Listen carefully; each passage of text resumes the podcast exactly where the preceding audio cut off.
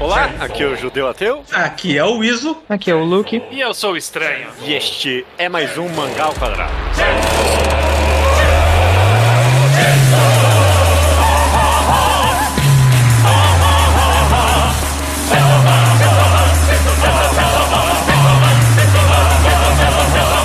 Maravilha, sejam todos bem-vindos ao Mangá ao Quadrado de número 277. Tudo bem com vocês, meus amigos? Tudo, tudo. Tudo certo. Tudo bem, meu amigo. Ah, maravilha. Estamos aqui para um mangá enquadrado. Mangá enquadrado é o quadro do mangá ao quadrado, no qual a gente comenta um mangá por completo e com spoilers. E agora fazendo, completando, né, a dobradinha que a gente prometeu de Fire Punch pra Chainsaw Man do... Eu vou cometer o mesmo erro, porque agora eu só lembro de novo, de novo o nome do autor que é Fujimoto. É o que mesmo? Tatsuki.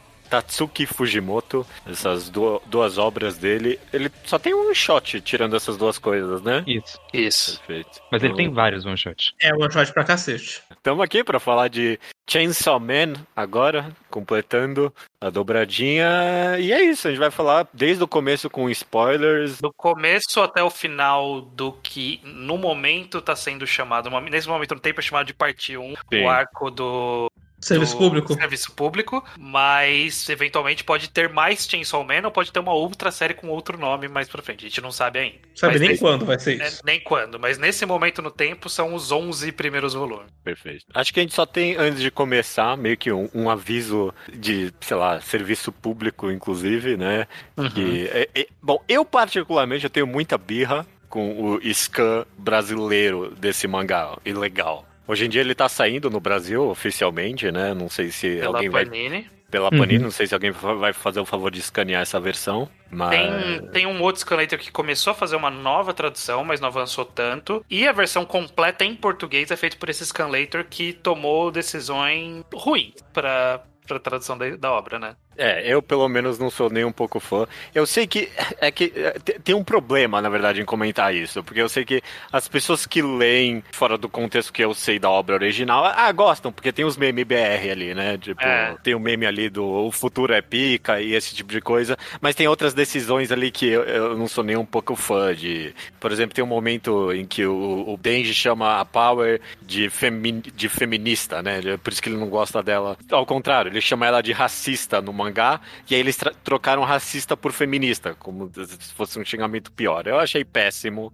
Eu não gosto. E são, é cheio de uma piada descrições. antissemita também, né, Judeu? Tem uma hora que a, a Kobeni, quando ela tá trabalhando no, no... É a Kobeni ou é a, ou é a Reze? Eu não lembro agora, mas alguém que tá trabalhando na, no- na lanchonete, o chefe pede pra fazer uma coisa e ela fica falando judeu, judeu, judeu, judeu, judeu, judeu pra ele. É a Porque Kobeni. É a Eu, Kobeni. eu- eu não sabia disso, não. Eu não Existe sabia, isso, não. existe Ah, isso. ok. Ficou pior, né? Bom, tá aí, tá aí. Não vale comentar muito mais do que isso, só. va- Vale um aviso aí, eu achei que. É, é Pra saber que você talvez, quem está ouvindo, você talvez tenha lido um mangá um pouco diferente do que o que a gente vai comentar aqui. Perfeito. A gente sempre começa, então, os mangá enquadrado, como perguntando pra todo mundo como conheceu esse mangá. E dessa vez, acho que mais do que nunca vai ter todo mundo uma experiência mais ou menos igual. Mas começa aí você. Luke, quando foi a primeira. Você você tinha ouvido falar? Você leu o primeiro capítulo quando saiu? Li. Eu ainda não tava fazendo o que eu faço de ler toda a história da Jump, mas Man eu li porque era uma das que os, es- os scanlaces me empolgaram desde o começo, então apareceu lá num dia quando eu tava indo ler os capítulos novos de One Piece. Uhum.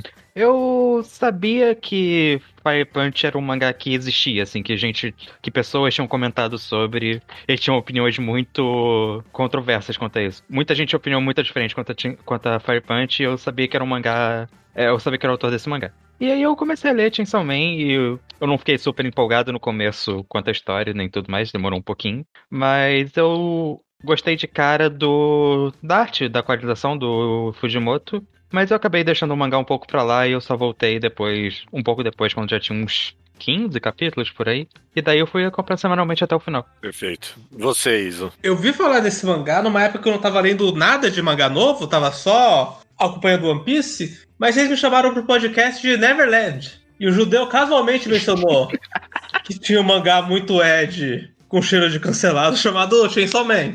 Isso Ah. está registrado realmente. Isso Mais de uma vez, eu acho que. E foi a primeira vez que eu ouvi falar. Mas aí eu só fui ler quando, eu resolvi, quando apareceu o Manga Plus. E eu resolvi brincar de agora eu quero ler as coisas da Jump na íntegra, porque agora eu tenho acesso a Jump na íntegra. E eu odiei no começo, inclusive. Eu, quando eu comecei a ler, tava, sei lá, no capítulo 12, acho. Eu achei, meu Deus, que porcaria, o cara quer ser muito Ed, muito pseudo, muito otário, e demorou pra série crescer em mim, pra eu começar a perceber, meu Deus, isso aqui é bom de verdade. Perfeito. Eu, eu, vou emendar aqui a minha experiência aí, que já foi revelada, mas que não tem segredo nenhum. Todo mundo que escuta o mangá ao quadrado em. Todos, né? Se você escutou todos, em algum momento você escutou eu falando. Ah, eu, eu, eu, eu, escutei o programa, não lembro qual foi agora. Não sei se foi de foi o Ishishingeki saísse na Jump. Ah, isso mesmo. E eu usei Chainsaw Man como exemplo de. Ah, por exemplo, tem esse mangá novo aí saindo na Jump Chainsaw Man com maior cheiro de cancelado. Não vai dar em nada. E eu realmente, é o que eu achei. dos, sei lá, dois, três primeiros capítulos que eu li,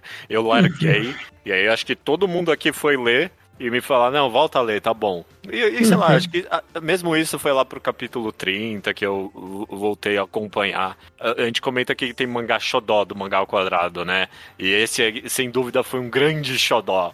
Nossa, na parte final a gente só comentava de Chainsaw Man. A vida, a vida inteira do, do grupo aqui de participantes girava em torno de Chainsaw Man. Toda semana a gente comentava mil teorias. Foi muito divertido acompanhar é até válido citar como realmente foi grande nesse sentido, porque um, a, a, origem de onde eu conheço o ISO, é, e eventualmente conheci o Luke lá pelo Orkut. Existia um grupo de discussão de One Piece sobre os capítulos atuais e ele hoje em dia tá no Telegram, esse grupo de discussão. Uhum. E o Chainsaw Man foi o primeiro mangá que criou um, um chat spin-off só de Chainsaw Man. A gente tinha um chat específico de Chainsaw Man com um monte de gente lá pirando nas teorias. Uhum. Sim. Uma coisa que eu lembro do Judeu comentando comigo que eu acho válido mencionar porque mostra o quanto o mangá foi impactante para ele que ele falou que desde Naruto ele não tinha ficado investido numa história dessa forma. É, de ficar é. procurando teoria, lendo discussão e fazendo eu, todo esse tipo de coisa. Esse mangá é o meu Kimetsu particular, no sentido de os autores hoje em dia falam de Kimetsu, de que foi muito bom porque reacendeu a vontade de uma juventude de adultos pela, pelo mangá, né? Os caras comentam isso. É o meu Kimetsu, de que meu fogo pelo mangá tava um pouquinho apagado e tinha somente Levantou o fogo tudo de novo para mim, foi maravilhoso. Sim. Mas você, estranho, você, você foi ler quando? Eu não lembro agora. Então, eu eu, eu segui algum perfil do Twitter que postava eventualmente páginas. Na verdade, eu acho que era um perfil de alguém que falava de mangá, gringo. E o cara ele postou uma vez a página do. aquela primeira página que o Aki faz o lobo que ele põe a mão por cima da página, assim, e aí na é página seguinte cool. o lobo vem comendo o monstro. Uhum. Tipo, é muito cool essa página, maravilhosa. E aí eu olhei isso, eu cheguei por essas pessoas aqui presentes nessa conversa no chat nosso e falei, ô oh, galera, isso aqui é bom. Por que, que ninguém tá falando disso? Olha que página da hora. Aí todo mundo, é, vai meio mais é, ou menos. Era bem na época que eu tava puto com o Chainsaw Man. Eu lembro é, que eu vendi. É. Não, não, bosta. É, então eu já tava Eu já tava gostando um pouco mais, mas eu não tava empolgado. Eu falei, não, isso que você tá vendo aí é verdade. A arte é assim mesmo, o mangá é. Não, tá, todo mundo ficou reticente. Não falei empolgado todo mundo ficou reticente. Eu comecei a ler devagarzinho. Eu tava, tipo, perto do capítulo 20, alguma coisa. E aí, enquanto eu tava lendo, rolou o capítulo de virada que mata a Makima pela primeira vez. Que é aquele shooting que mata todo mundo, né? Mata uma, uma galera. E aí. Na verdade, mata Rimeno, né? De... É, que mata Rimeno, é isso que acontece. É. É, quando chegou nesse momento, eu tava começando a ler, aí todo mundo começou do nada, Chainsaw Man, né, galera? Chainsaw Man. aí, ué, porra, eu tô falando. Eu cheguei, eu cheguei nos atuais mais ou menos nessa época, e aí acompanhei já quando as pessoas passaram a gostar. Porque a minha impressão é que quando vira o gosto das pessoas é mais ou menos ali, nessa... Foi. Depois da, do arco do, do infinito. É infinito o monstro? É infinito do. Infinito. É, depois do arco do monstro infinito. Eternidade, ali, eternidade, eternidade, eternidade. Depois de, do que tenha.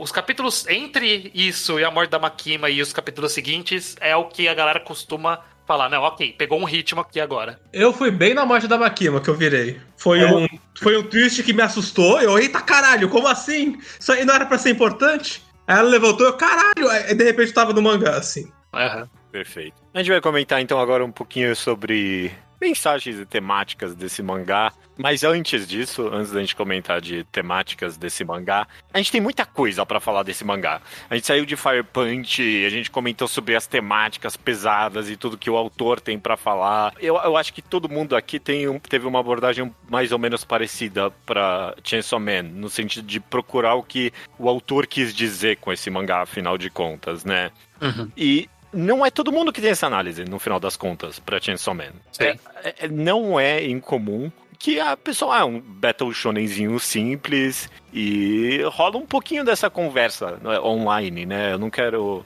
A gente não tá lançando esse podcast fora de contexto. As a gente vê o que as pessoas comentam e tem muita gente que acha que. Eu escutei um podcast, o Papo de Mangá. E lá o pessoal, tipo, eh, compara a Bleach, a reação que o pessoal tem pra Chainsaw Man, de, tipo, achar que é super profundo, mas no final das contas é só um Battle Shonenzinho genérico e o pessoal tá caçando pelo em ovo. Uhum. Eu, eu não quero me estender muito nisso, né? A gente já tem muito podcast que a gente comenta sobre, sobre análise e, tipo, vale a pena analisar demais mangá ou não. Mas eu quero ver um pouquinho da opinião de vocês. E aí, é um Battle Shonenzinho genérico? É estúpido ficar procurando coisa demais nesse mangá? A- Assim, eu quero começar falando que genérico não é. É. ok. É, Me- beleza. Mesmo se for raso, você não vê o. Você não pega a atenção e pensar, ah, esse shonen aí eu já li o 40. Não, é- isso é verdade. Ele, no mínimo, em história, faz algo diferente. Uhum. Mas eu acho que o que o que, que Chainsaw Man tem de diferente, por exemplo, de Fire Punch, que Fire Punch não tem esse tipo de discussão. A diferença, pra mim, é que o, o Chainsaw Man, ele veste uma, uma roupinha de Battle Shonen muito mais clara do que Fire Punch, por exemplo. Os, os Sim. tropes, os, os- as temáticas gerais, a, a dinâmica de, ah, o grupinho de três pessoas, sabe? Que todo mundo sempre fala, ah, não, Battle Shonen é isso, é grupinho de três pessoas ali. É, dois E- caras e uma menina, inclusive. É, e aí tem um mentor. É, e todo mundo. é, é, Então, ele tem uma roupagem que encaixa ele muito mais pra um Battle Shonen do que o Fire Punch, e por isso ele desperta esse tipo de conversa pra Chainsaw Man. E claro, ele tá na Shonen Jump, né? Que é a casa É, do claro. Battle Shonen. Né? É, claro. Com é. certeza. Mas ao mesmo tempo, eu acho que o autor, ele já, inclusive, diminuindo um pouco a bola dele, de vez em quando ele faz só a loucura dele porque ele quer fazer a loucura. Sem dúvida. e Mas isso ele. tá é, mais presente até em Chainsaw Man do que em Fire Punch. Acho que a gente comentou daquele momento que invasão à cidade principal que ele para o mangá pra colocar umas lutinhas aleatórias no Fire Punch. Sim. Chainsaw Man, elas são menos jogadas porque elas fazem mais parte daquele universo, mas ele faz isso direto também. É, ele faz as loucuras dele, às vezes sem motivo e boa. Sim. É, Mas tem muito mais propósito nas coisas que ele faz do que, Sim. Do que só o Eu- basicão. Eu acho que o Fujimoto tem muita densidade, mas também tem momentos que ele abre, pega o cap e fala: Eu quero desenhar uma cena louca. E ele desenha uma coisa que ele acha da hora, e aquilo não tem que ter densidade nenhuma. Não, não. Ele, Ele ele desenha- faz isso, ele adora fazer Ele isso. desenha são os astronautas cortados cortado no meio e todo mundo, caralho, o que é os astronautas cortados no meio? Ele, ah, eu só achei da hora. Hã? É, o que o, Judeu falou, o que, que a gente considera da profundidade, mensagem do mangá. Primeiro que eu acho que não tem. Todo mangá você pode querer ir atrás e tentar interpretar ele de forma um pouco mais complexa. Até mesmo Bleach, eu não, não importa. Eu acho que quem conseguiu tirar alguma coisa de Bleach e ver profundidade no que o Coco tá fazendo, tá totalmente no seu direito. Acho válido ver esse argumento. Não acho errado. Mas eu, pessoalmente, quanto a Chainsaw Man, não é que eu, eu não li ele como Battle Shonen genérico, nunca, mas ao contrário de Fire Punch, o meu foco com que, que me pegou no mangá não era temáticas, assim, muito amplas sobre conceitos profundos. O que me pegou mesmo era o psicológico dos personagens. Eu me interessei muito em ver como eles estavam sendo desenvolvidos e retratados e caracterizados.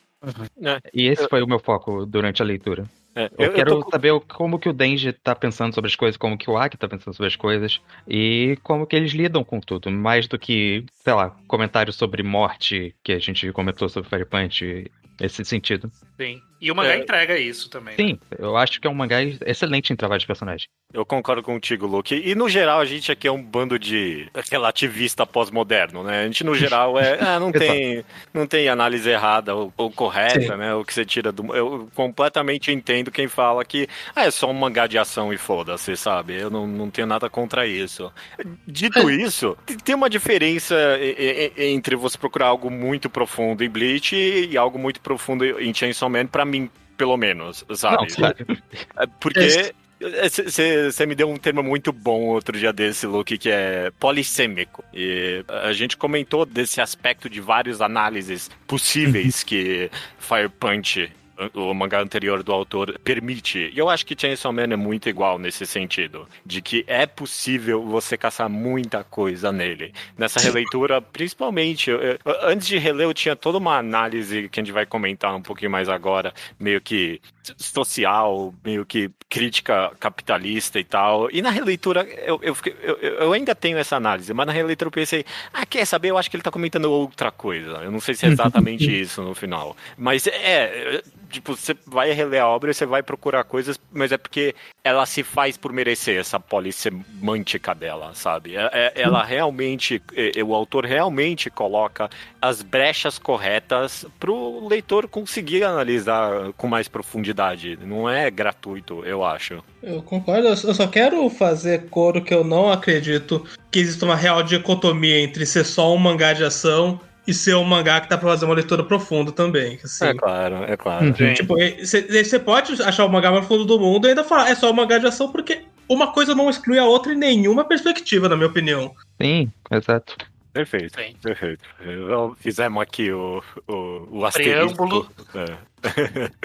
e vamos conversar de fato, né? A pergunta que eu sempre faço aqui é sobre o que esse mangá é, afinal de contas, né? E o que é, né? O que que, que, que, que Chainsaw Man tá querendo falar para vocês? Começa, eu... começa você, estranho. Se, se tem algum grande ponto que Chainsaw Man tá fazendo para você, você acha que é qual? Eu, eu acho que, é, que eu vou falar mais de um ponto que é dito de forma geral e aí trazer meu ponto. Porque é, você comentou agora de passagem que por muito tempo muitas pessoas na internet fizeram essa leitura de que existe alguma crítica capitalista em Chainsaw Man. Mas é, na minha visão é menos capitalista e mais uma, uma crítica de sociedade. E a sociedade que a gente vive é capitalista e por isso acaba sendo uma crítica indireta a uma sociedade capitalista, no sentido de ele tá trabalhando a desumanização de uma pessoa. Sim através de uma dívida. É, o personagem do Denji é isso, uma pessoa que foi totalmente desumanizada por, por questões financeiras. E quando ele chega numa vida adulta, ele,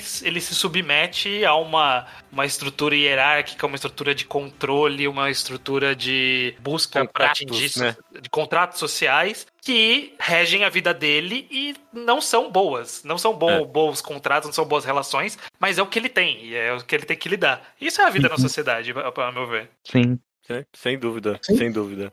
É, o aspecto inicial da dívida dele, né? A, a, a, descrição meio que desse futuro, não do futuro, né? Mas dessa tragédia de vender as próprias partes do corpo que ele se coloca, essa descrição inicial, ela uhum. acende um fogo em você, né? De tipo, caraca, que merda, sabe? O cara vende as próprias partes do corpo para poder comer uma fatia de pão, né?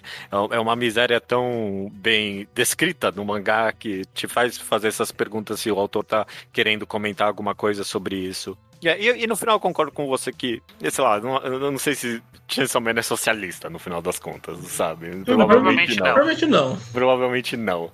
Mas é, é, é, um, pouco, é um tiquinho gostoso de ter essa análise, é. de ver, chegar no final do mangá e tem toda tem, tem todas umas conversas sobre contrato, sabe? Sobre o, o, o trabalho mesmo desse personagem. E, e a ideia de que a, a, falta de controle sobre qualquer coisa que ele tem é tão conectável com meio que. Vida na sociedade de forma geral, né? É, exato. E, sei lá, com a completa desumanização mesmo do trabalho, sabe? Que a gente vive. E é retratado tem essa essa postura mais, mais violenta da, dessas relações no Denji, mas tem várias outras retratações entre outros personagens ali, né? Tem, sei lá, Kobene, que tem também uma estrutura familiar complexa e o trabalho é meio que uma fuga. E na primeira oportunidade que ela vê que o trabalho é uma merda, ela já quer sair fora, mas aí não sai porque precisa tem bom seguro de vida, sabe? E tem tá chegando o dia do bônus e aí ela não quer sair, sabe? Tem, tem várias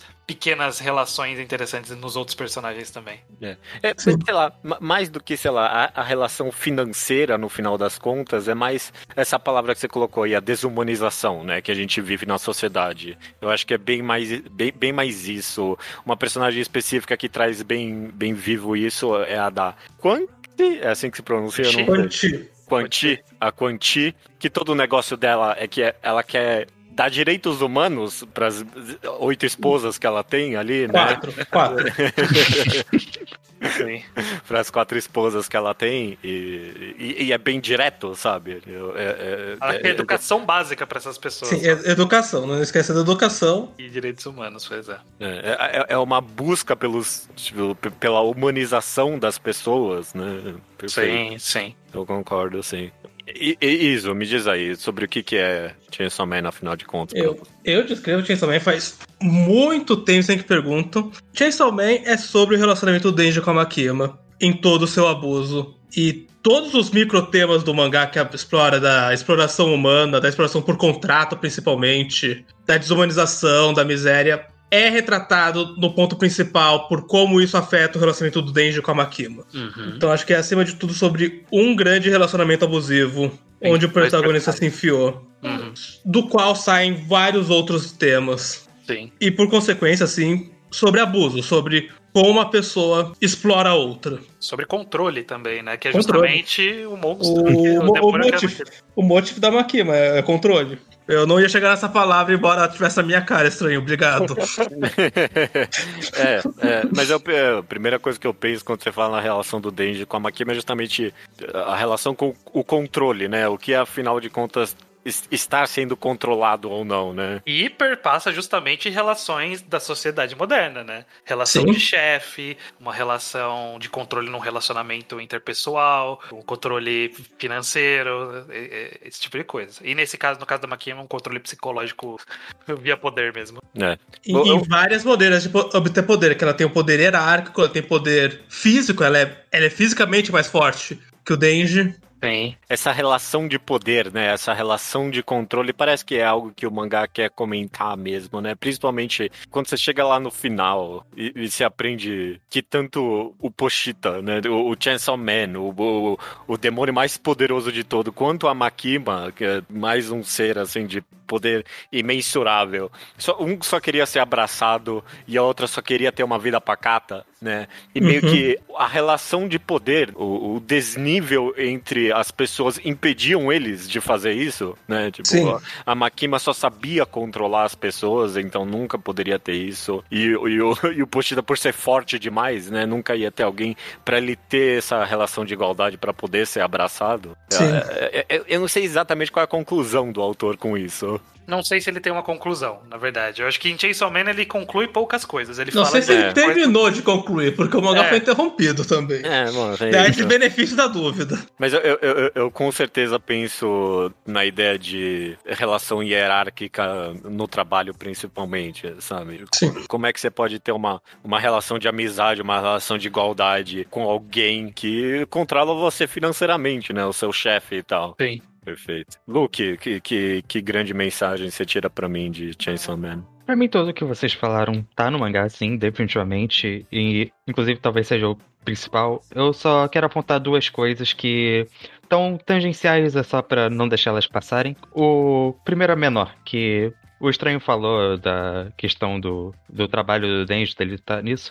Eu vou falar aquela palavra que todo mundo gosta de usar muito, que eu acho que o mangá chega a ser uma desconstruçãozinha oh! dessa questão de, tipo, Battle Shonen do protagonista ser de uma organização que não quer realmente o bem dele e que ele não deveria estar ali porque ele é uma criança. Sim. E eu acho que isso tá muito presente no arco da Areze, principalmente, que ela menciona isso muito diretamente, que ele deveria estar na escola. E eu acho que o mangá quer muito falar disso, porque o mangá termina com ele indo pra escola. É, esse é, o, é assim que termina a parte 1. Então acho que isso é bem importante, falar que existe essa relação de poder e o fato dele ser uma criança. Ele não deveria estar fazendo isso. E muitas histórias do gênero não, não discutem esse assunto. E eu acho que é um fator relevante dentro desse mangá. E eu, eu gostei de ver sendo trabalhado ali. Uhum. Sempre, re, sempre reforço que a quantia exigiu mandar as esposas pra escola. Exato. É, não pediu e... só direitos humanos, ela incluiu dois. A educação é muito importante pro Fujimoto. Uhum. Sim. E o, mas o principal para mim, o que foi meu foco emocional durante o mangá mesmo, é que o Estranho falou de desumanização e para mim é bem isso. O mangá trabalha muito o senso de humanidade do Denji de, de todos os aspectos e para todos os lados. Primeiro, literalmente, né? Ele é, ele é um humano que teve um demônio adicionado no corpo dele, então ele não sabia nem o quanto ele era humano de verdade. Tem toda a questão dele não ser dele ser desumanizado pelo trabalho, pela Makima, etc. Uhum. E tem o aspecto. Lá no começo a gente falou de quando o Man me pegou. Eu já tava gostando um pouco antes disso, mas o capítulo para mim definitivo foi logo depois de tudo que acontece com a Rimeno, etc. Que ele vai ver o Aki e não consegue sentir mal de verdade pelo que aconteceu. Ele, ele pensa, ele reflete se ele ainda tinha um coração. Uhum. E o que que. E como isso tava incomodando ele, etc. E depois ele fala: É, não, melhor, melhor não pensar nisso, mas ele continua pensando nisso, porque depois tem um capítulo que ele vai ver os filmes com a Makima também. Uhum. Sim. E a, até a própria Makima tem muito disso que falou. Ela ela queria se aproximar da humanidade, de certa forma. Uhum. Ela... A Makima tem um lance interessante com a relação do Denji, que ao mesmo tempo que ela desumaniza o Denji na nossa frente e é escancarado, ela é essencial pro Denji conseguir humanizar a si mesmo. Uhum. Que antes dela entrar na vida dele, ele nunca pensou em si mesmo como uma pessoa. E tem duas cenas-chave em que ela dá essa autoestima pro Denji, que é no cinema, justamente. Uhum. Que ele desabafa, que ele acha que ele não tem mais um coração. E ela encosta no peito dele e fala: Você tem sim. Uhum. E no uhum. comecinho, quando ele tá neurótico, que ele acha que uma garota bonita tá falando com ele e ele tá fedendo, ele acha que ele não devia estar tá fedendo perto dela. E no fim ele fala, ele fala do Potito e ela fala: O Potito tá vivo. Eu sempre tô sentindo dois cheiros em você: o de um demônio e o de um ser humano. E ele fica feliz. Uhum. Sim. É, sim. sim. Mas é, é, pra mim essa foi a grande. A principal coisa do mangá na minha leitura. Não, não necessariamente a principal coisa do mangá de verdade, mas a que mais me impactou lendo. Perfeito, perfeito. Você, oh. judeu, você tem alguma grande mensagem que você queira é. acrescentar a essas que a gente comentou já? Sim, na releitura principalmente eu notei isso bastante, que é, é, é um, é, é, em alguma forma, mas não é exatamente uma temática repetida de Fire Punch. E eu, vou falar, mas eu vou mudar. que é por que, por que viver num lugar, no mundo em que as pessoas só sofrem, né? Mas não é exatamente isso em, em, em Chainsaw Man, no final das contas. É sim Fire Punch. Em Chainsaw Man é mais procurar entender que sofrer faz parte de viver também, sabe? O, Nessa o, sociedade nossa. Na, sociedade em que a gente vive, perfeito. O, o momento em que isso mais fica vivo para mim como uma temática do mangá é um dos meus momentos favoritos do mangá, no qual ele tá com a Konebi, né? Assim, era esse o nome dele. Né? Kobene, Kobene, desculpa. Ele tá com a Kobene ali depois de, depois de virar o Chainsaw Man e desvirar. E aí ele, tipo, ele comenta que a minha vida, todo mundo me controlou. Eu, eu parece que não tem objetivo nenhum para nada. Eu não, mesmo se eu sair daqui, eu só vou, parece que eu vou continuar sendo controlado. Para que continuar, sabe? Ele tá nesse momento de desistência. E aí ela fala pra ele: É, mas não é normal isso, não é todo mundo não passa por isso, todo mundo não sente isso.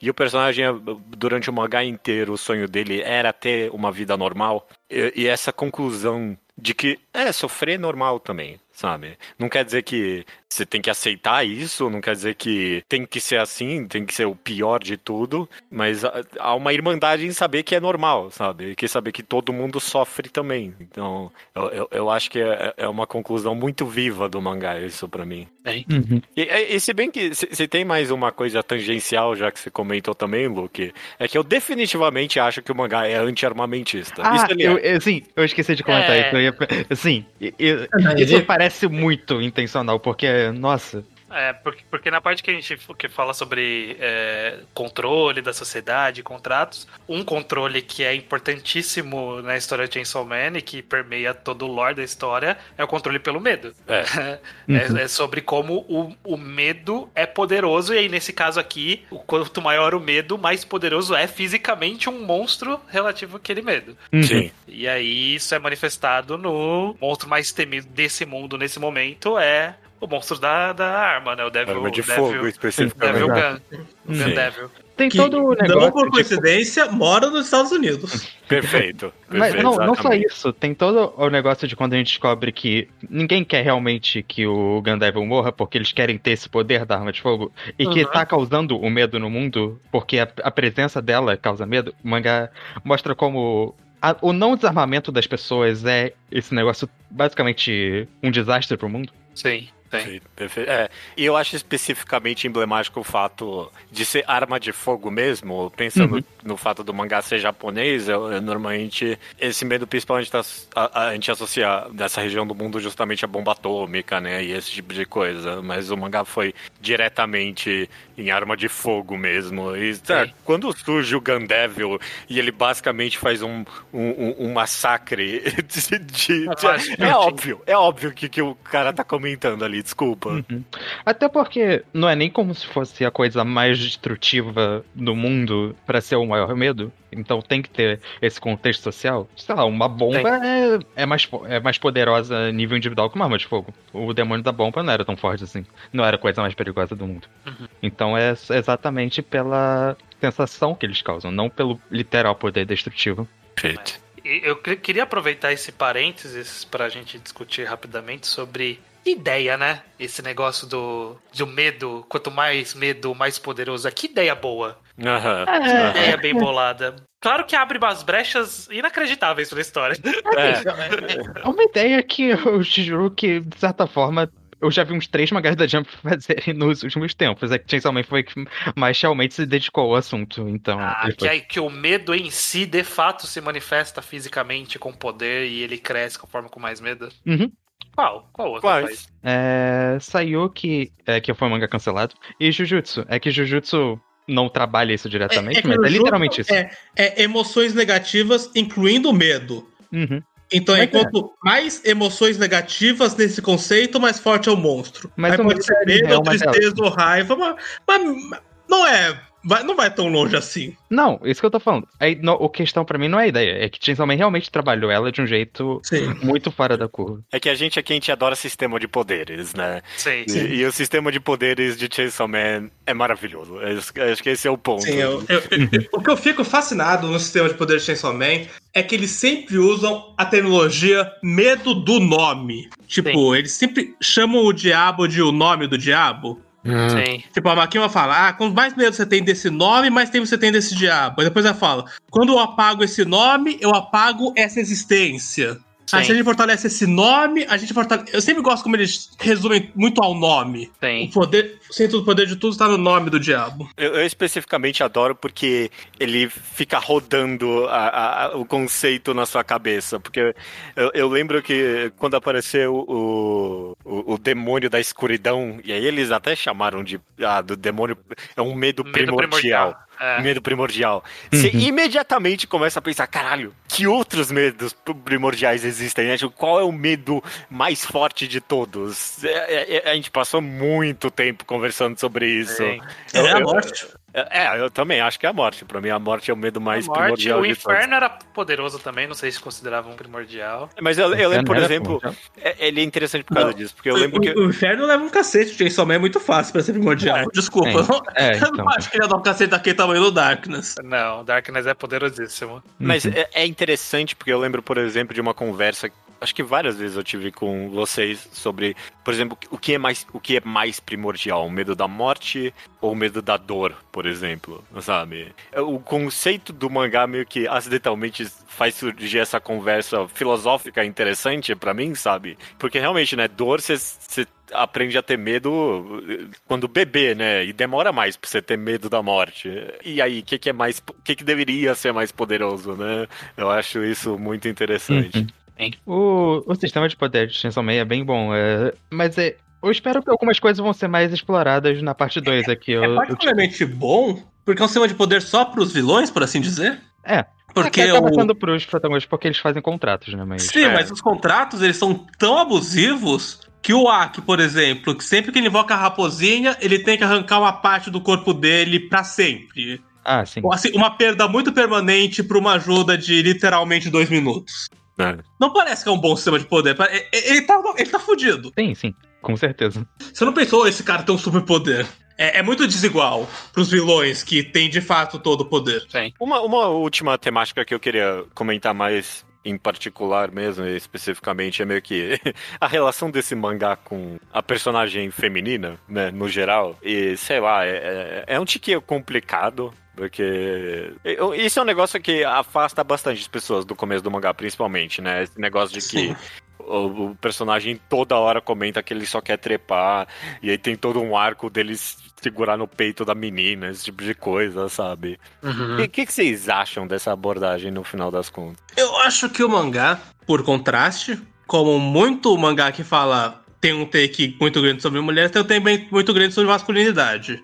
Uhum. E o mangá ele fala muito sobre a emasculação do Denji. Que pra mim tá na primeira página, quando ele fala: Eu sou tão pobre que eu vendi minhas bolas. Sim. E é muito claro que ele se sentia. Parte da rejeição que ele sentia, da exclusão que ele sentia, era o fato de que ele não tinha uma mulher. Sim. E que ele achava que ele ganhar um emprego, ganhar uma casa, ganhar três refeições por dia, dizia que agora ele podia ganhar uma mulher. E que o mangá um pouco é pra quebrar essa noção dele de que ele precisava de uma mulher. Uhum. Ou até mais, eu diria, a, a, a noção de que.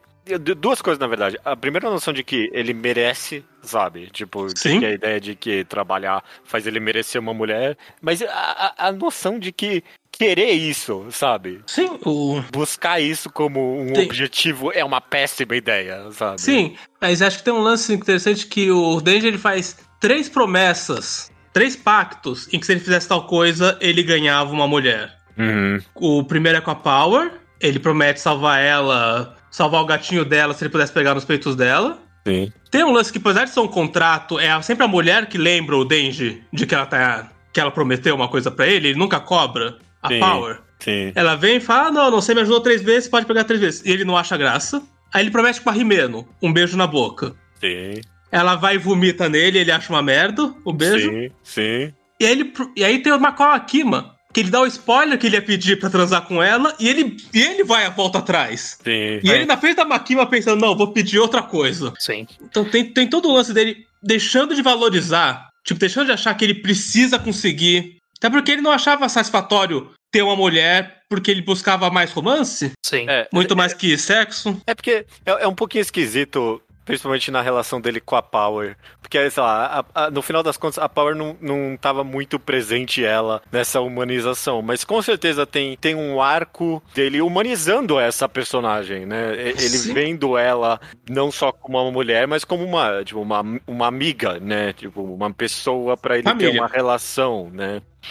É, o ma- mangá usa muito simbologia de família, especialmente na hora dos dois morrerem, né? Sim. Aquele quadro deles criança brincando, toda a imaginação da bola de neve, é. Filma muito que a Power virou membro da família do Denji. Perfeito. E, portanto, ser humano. E, portanto, É, mas eu acho que assim, essa toda essa discussão, toda essa representação e essa jornada toda na história, de fato está alinhado com as grandes mensagens do mangá que a gente citou até aqui, sobre Uhum. controle, sobre relação de poder, sobre desumanização. Tá tudo alinhado, mas abre muita brecha pra ser criticado até ele até ele concluir o ponto dele. Ele só, ele só está fazendo aquilo que as pessoas criticam. É. né? Então, então, até ele concluir o ponto dele de humanizar e tirar esse conceito da mente do Denji de que mulher não é um prêmio, ele trata a mulher como um prêmio.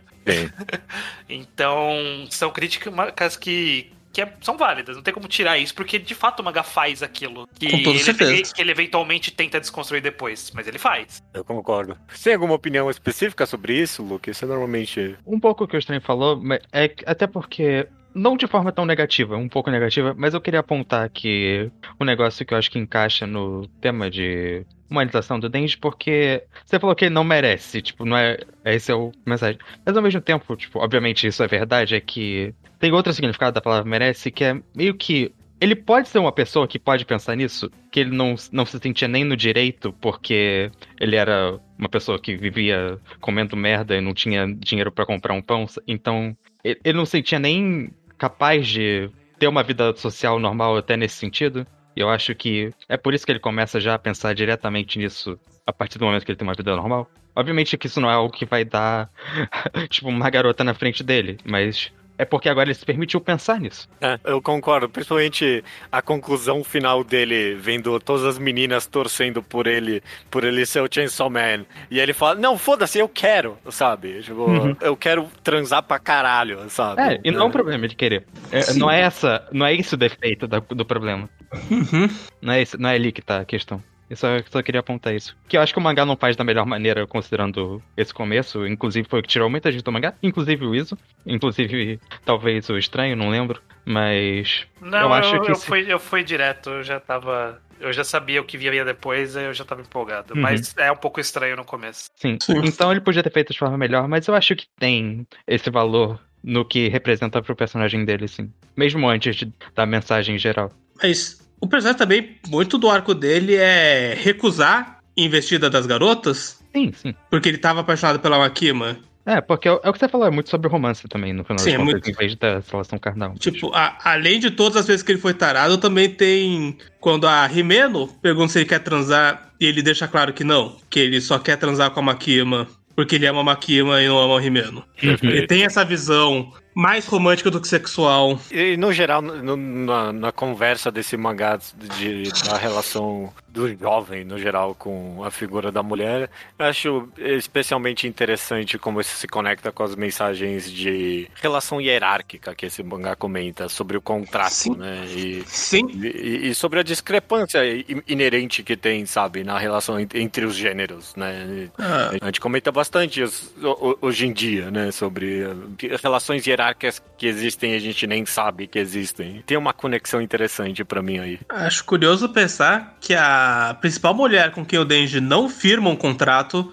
é a Reze, que Hum. o mangá enquadra como uma parceira que seria uma boa parceira pra ele. É, uma igual a ele, né? Sim, não uma igual, mas que quando ela morre, ficou muito o tom de que se ela vivesse, ela teria sido uma grande, um grande relacionamento do Denji. Sim, Teria sim. sido um namoro saudável. Pa- Passa muito essa impressão, o mangá. Especialmente quando ela morre pra trazer tragédia. É, de- definitivamente tem algum comentário sobre como o- a, a ideia de um contrato impede que as pessoas Sim. podam, possam ter relações de igualdade, sabe? Sim, isso, pelo menos pra mim, tá vivo nesse mangá, sabe? A ideia do contrato meio que... E ao lá, mesmo tempo, todo mundo faz contrato o tempo todo pra tudo. Exato, É exato. um overload de contratos ali.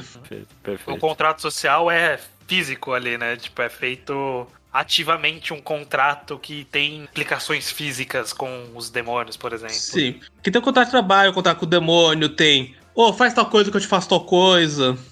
E, e- e o próprio Control Devil só queria ter relações de igualdade, mas Sim. ele só sabia fazer isso por meio de relações hierárquicas, né? Por meio de contrato. Uhum. Então, p- pra mim, esse é definitivamente algo grande que eu tiro de Chainsaw Man. A ideia meio que de, de relações hierárquicas por meio de contratos co- e negarem completamente eh, relações entre iguais. Né? Essa, essa ideia de desigualdade de poder. Perfeito, perfeito. Bom, Agora não tem muito mais o, o que conversar além de a gente falar momentos favoritos e, e personagens secundários, né? E personagens principais também. A E personagens falou pouco principais ainda. também. Falou bastante, mas falou pouco ao mesmo tempo. É, gente tem pode que a gente mal tocou no assunto, neles ainda.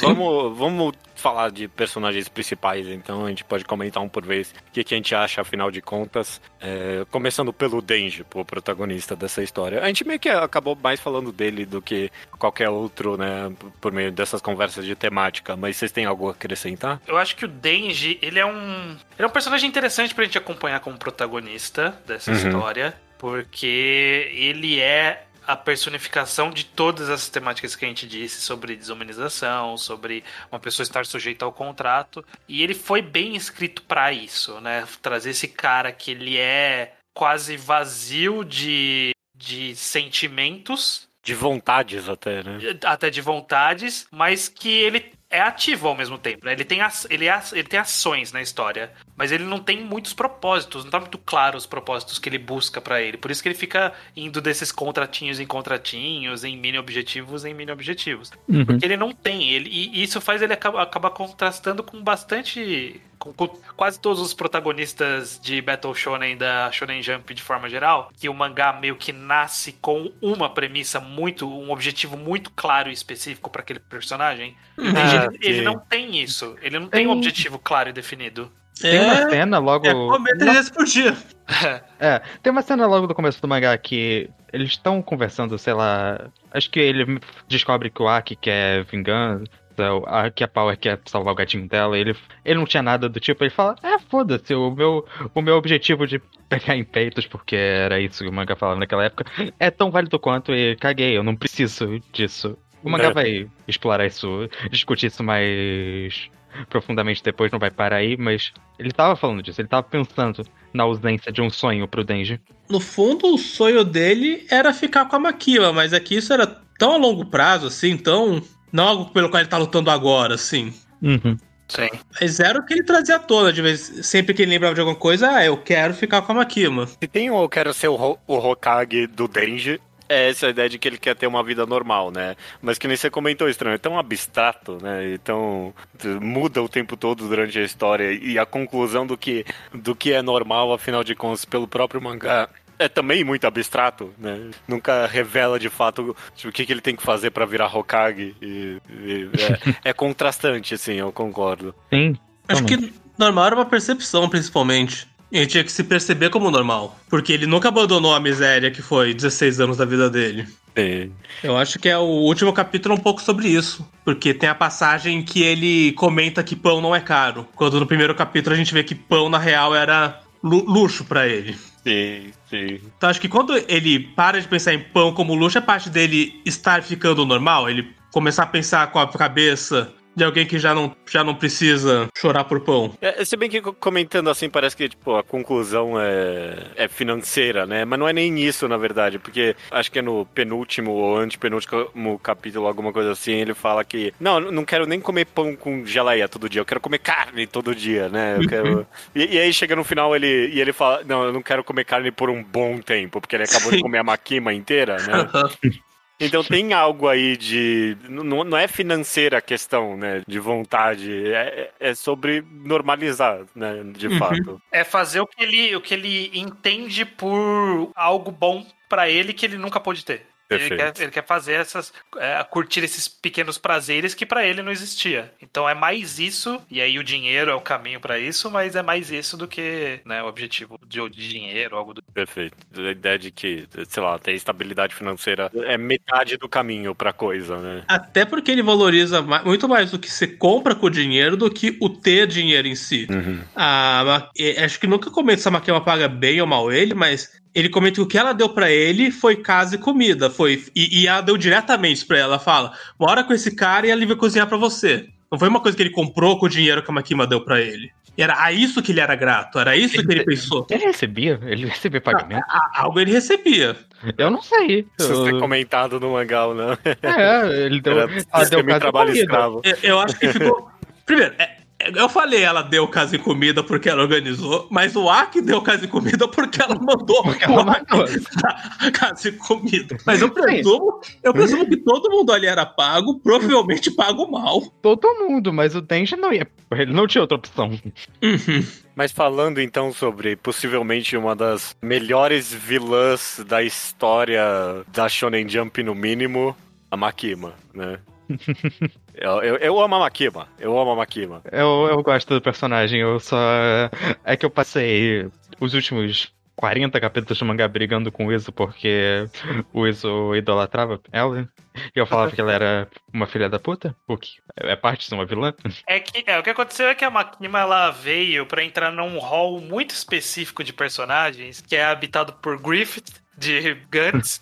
Guts de. Guts de. Berserk. Berserk. Guts é o personagem. Griffith de, de Berserk e, e outros similares que é. Eren. São Eren, que são grandes filhas da puta. A gente sabe que são grandes filhas da puta. E as pessoas, por algum motivo, passam pano. Só porque eles são bonitos. É, no geral é por isso. No geral eles querem transar É com o personagem. é. É, É essa, isso. essa a relação. eu, eu- ia falar que é porque são muito carismáticos, ok? Também.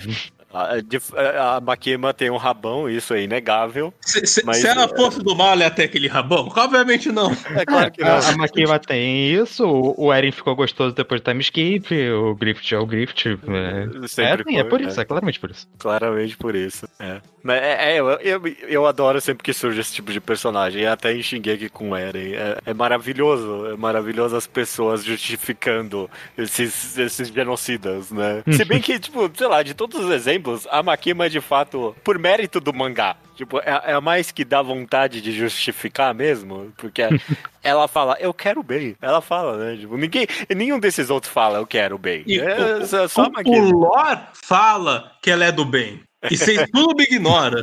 O que Chibi fala com todas as letras. Quanto mais antropomórfico o diabo, mais do bem ele é. Você sabe se ele é do bem, se ele parece um humano. E a Makima é indistinguível de um humano. Não tem nada nela que você fala, ó, aquilo ali dá pra ver que é um diabo. Mas é porque ela amava o ser humano. Exatamente. Porque ela amava a humanidade. Ninguém pode- pode falar que ela não amava. Bom, ela é próxima de um ser humano, mas e se Chainsaw estiver dizendo que os humanos são os piores demônios? Ah, e se os humanos forem os reais monstros? Talvez, Aí, talvez. aí eu ia concordar com quem fala que é pseudo-intelectual. É. Não, cara, o ser humano é o verdadeiro demônio. Dá pra, dá pra fazer essa análise, mas não sei se com Chainsaw Man especificamente. Ele não dá, não dá tantas brechas pra isso. Mas, enfim, eu acho que a Makima ela é uma personagem interessante porque é, no processo de leitura de Chainsaw Man a gente, a gente vai estranhando ela aos poucos. E, e é muito interessante você ver esse processo surgindo em você de essa mulher tem alguma coisa aí, ela só é meio, meio bizarra mesmo ou tem um, algo por trás? E aí cada hora vai aumentando esse nível do. Não, tem algo por trás.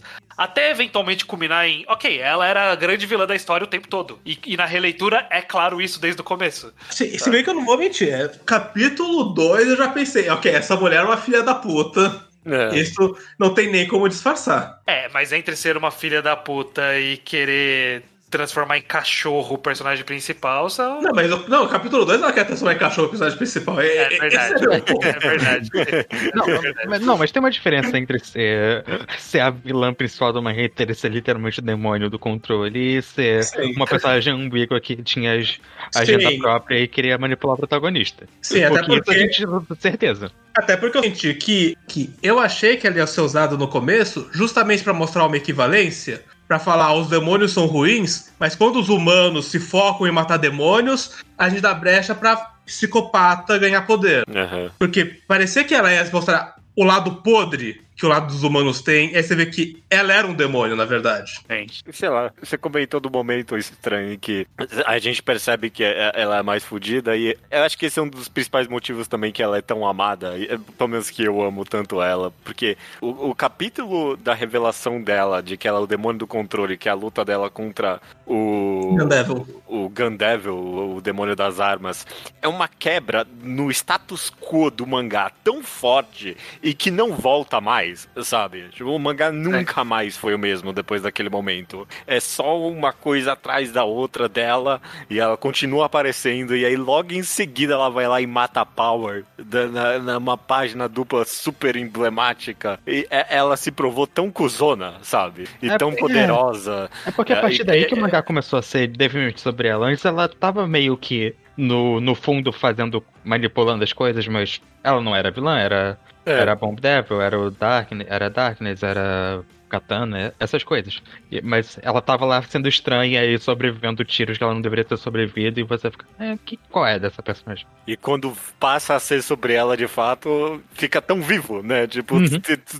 acompanhar esses capítulos de- de- desde a revelação dela até o final. Você não tem a mínima ideia para onde, que que ele quer, pra onde ele vai. eu- que- Cara. que- É, é- é- é insano, é Até insano. porque o mangá acabou Sim. 15 capítulos depois disso. Perfeito, perfeito. Tem uma coisa que me intriga na Makima, que me intriga de verdade, que é na relação dela com o Kishibe. Que Hum. Na primeira conversa dela com o Kishibe, Hum. o Kishibe fala super suspeito, eu acho que você deixou todo mundo morrer porque você tem um puta plano. Ela, ô, Shell, você acha? É. Não. Ele, ó, e eles soltam, olha, eu tô fazendo vista grossa, e vou fazer vista grossa pra toda a atrocidade que você fizer, enquanto eu achar que você tá do lado da humanidade. Mas eu achar que você tá do outro lado, aí fudeu. E no fim do mangá, o Kishibe tá indo pra cima da Makima, falando, vou matar essa mulher, foda-se. Eu não senti quando foi a transição em que o Kishibe pensou, não, não, ok, aqui ela tá anti-humanidade. Até porque ela não tá de verdade. Ela nunca trai o conceito humanidade. Ela matou o Power, a gente tá puto, mas o que não é pro Kishibe pensar, caralho, Ele deve ter é, descoberto mas acho que, que ela era um demônio. É porque teve o rolê do, do Gandevil ali, né? De, da missão do Gandevil. Um- No dia anterior, ela foi lá e matou uma galera. E teve, teve o ataque do ar. Mas ele tava conspirando com ela antes, quando ele tentou chamar a Quanti pra matar a Makima? Lá no Não, arco dos Não é caça-presos? só ele ter descoberto que ela era contra o Devil, até a partir do momento que ela é um demônio, ela é, tá fora, não tá do lado da humanidade pra ele. Talvez.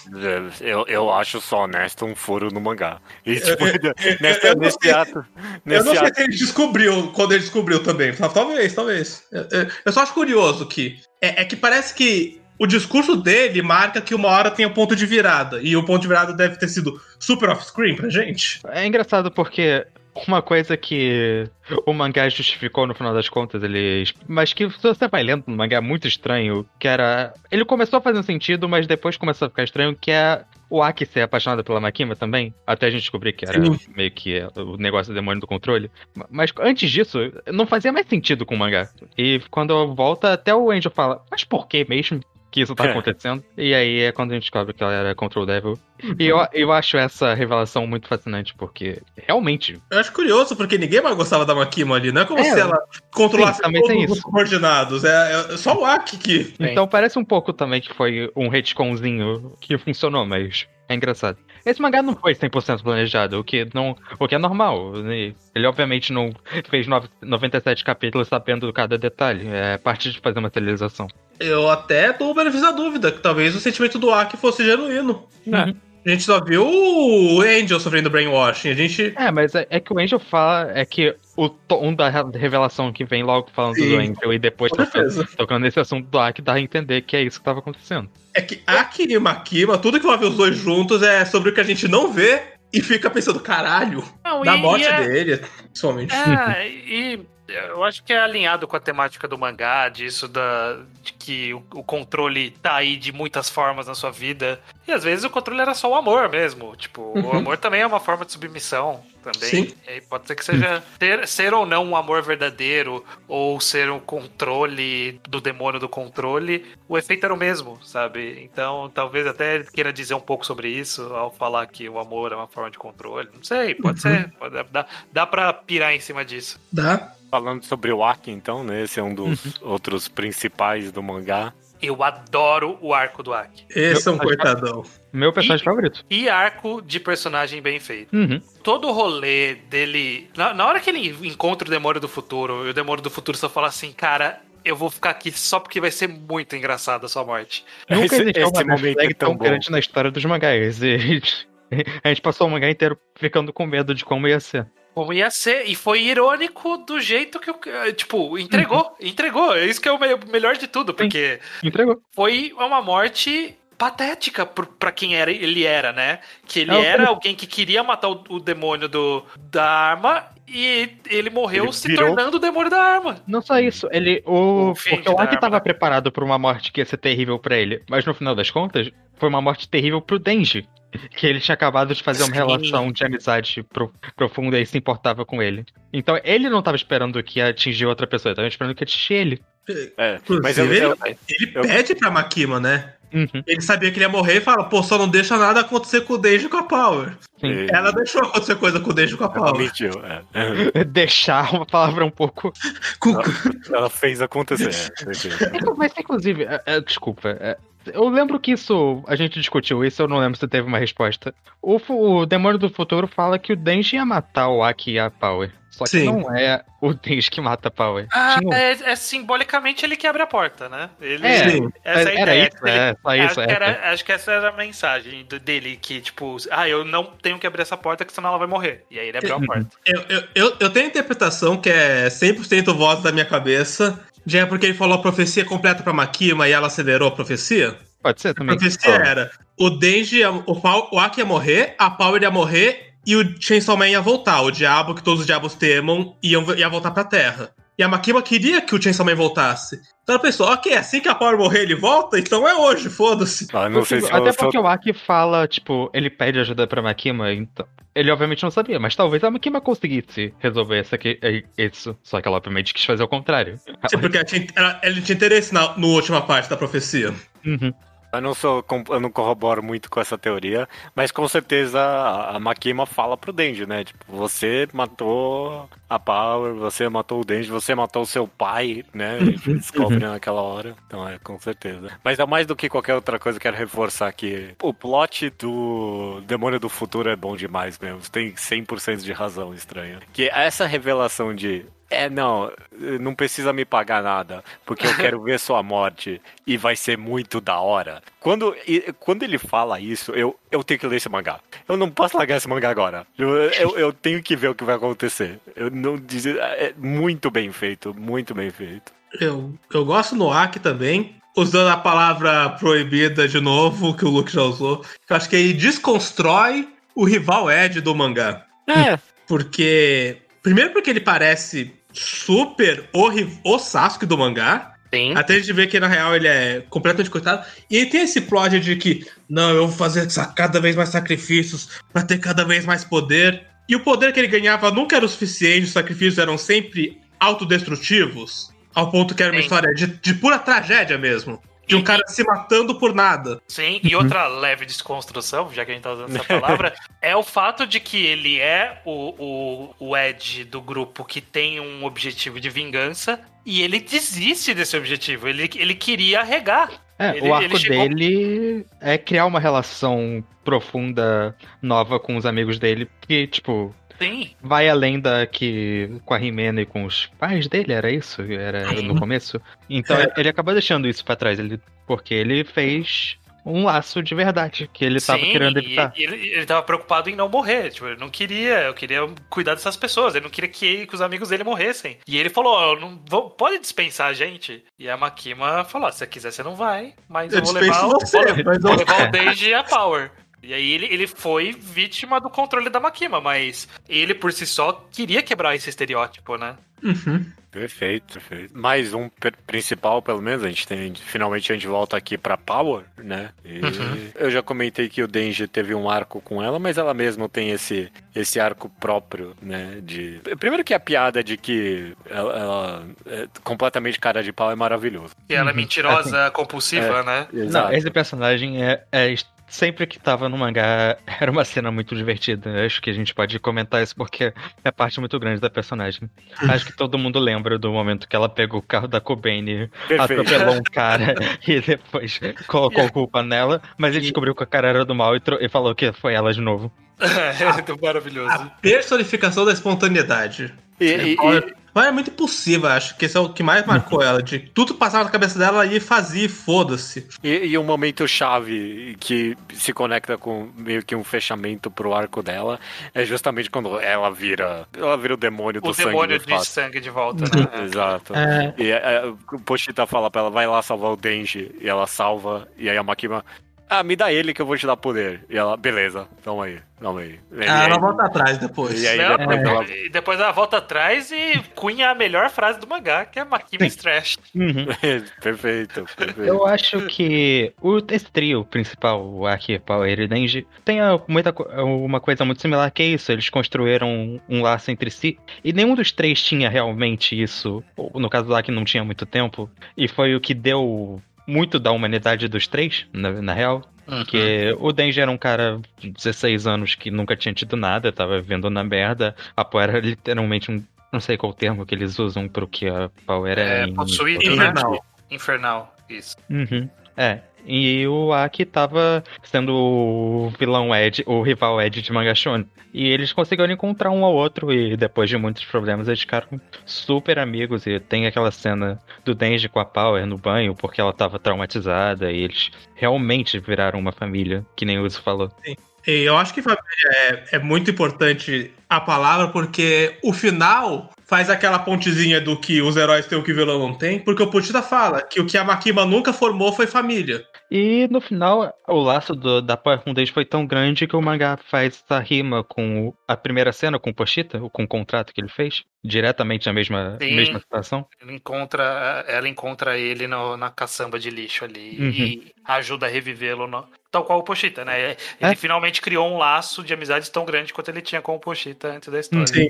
É curioso você falar em família agora, Luke, me fez pensar no fato da Power ser demônio do sangue, né? Especificamente. Nossa, É só? Eu não Eu tinha não tinha, eu não tinha pensado É. nisso de fato. É, eu só pensei agora também. E, e- e- e e o sangue dela vai de fato pro Denji. É, literalmente. E é o sangue dela dentro do Denji que faz derrotar a Makima, né? Sim. É, Mas- então, eu, eu- eu não sei se foi proposital É. ou não. É, não, não Sabemos sei. o, que, isso- o que isso significa, não sei, mas que é interessante é, né? Uhum. O É. conceito de, de laço de sangue, né? E eu acho curioso também que, com todo o que a Makima usava pra manipular os três, ela nunca realmente entendia o quão conectados eles eram. Sim. Eu gosto muito da cena que a Makima chama o Denji pra ir, era pra praia ou pro campo? Não, pra uma viagem. Ali, logo depois do arco da Quanti.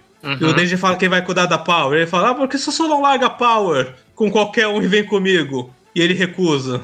Sim. E a Makima pega de surpresa, ela não achou que o Denji ia trocar ela pela Power. Pois é. E, e pois sequer é. uma troca romântica, assim, é, é só um. e A Power precisava da ajuda dele agora, assim. Sim. Dela tá traumatizada lá com o Sim. demônio da escuridão. É. Sim. E eu gosto muito no começo também, quando o Aki fala que não quer trabalhar com Angel, porque ele não tolera estar perto de Diabo. Hum. Ela fala, mas você não se dá bem com a Power? Qual é a diferença? E, e, obviamente é, é muito diferente a relação dele com a Power com qualquer outro Diabo. Uhum. Então, é, é sempre foi o ponto cego da manipulação da Makima, o quanto ela não entende o laço familiar, que é justamente o que ela nunca formou. Embora no final das contas o Aki crie um laço com o Angel também, porque ele é só um tsundere. Também, também, mas, mas esse é outro ponto.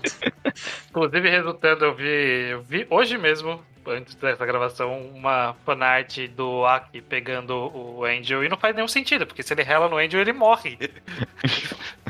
É, é, é um, é um chip que não dá pra levar pra frente. Mas essa é a graça. Não, é, o, que, o que o Aki mais faz é abraçar a gente que mata ele.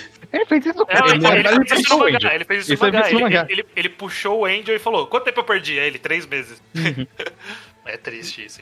Eu, eu queria comentar só um pouquinho especificamente dessa, desse momento do, do Denji cuidando da Power depois da luta contra o demônio da escuridão, porque acho tão bom mesmo. Sim. meio que.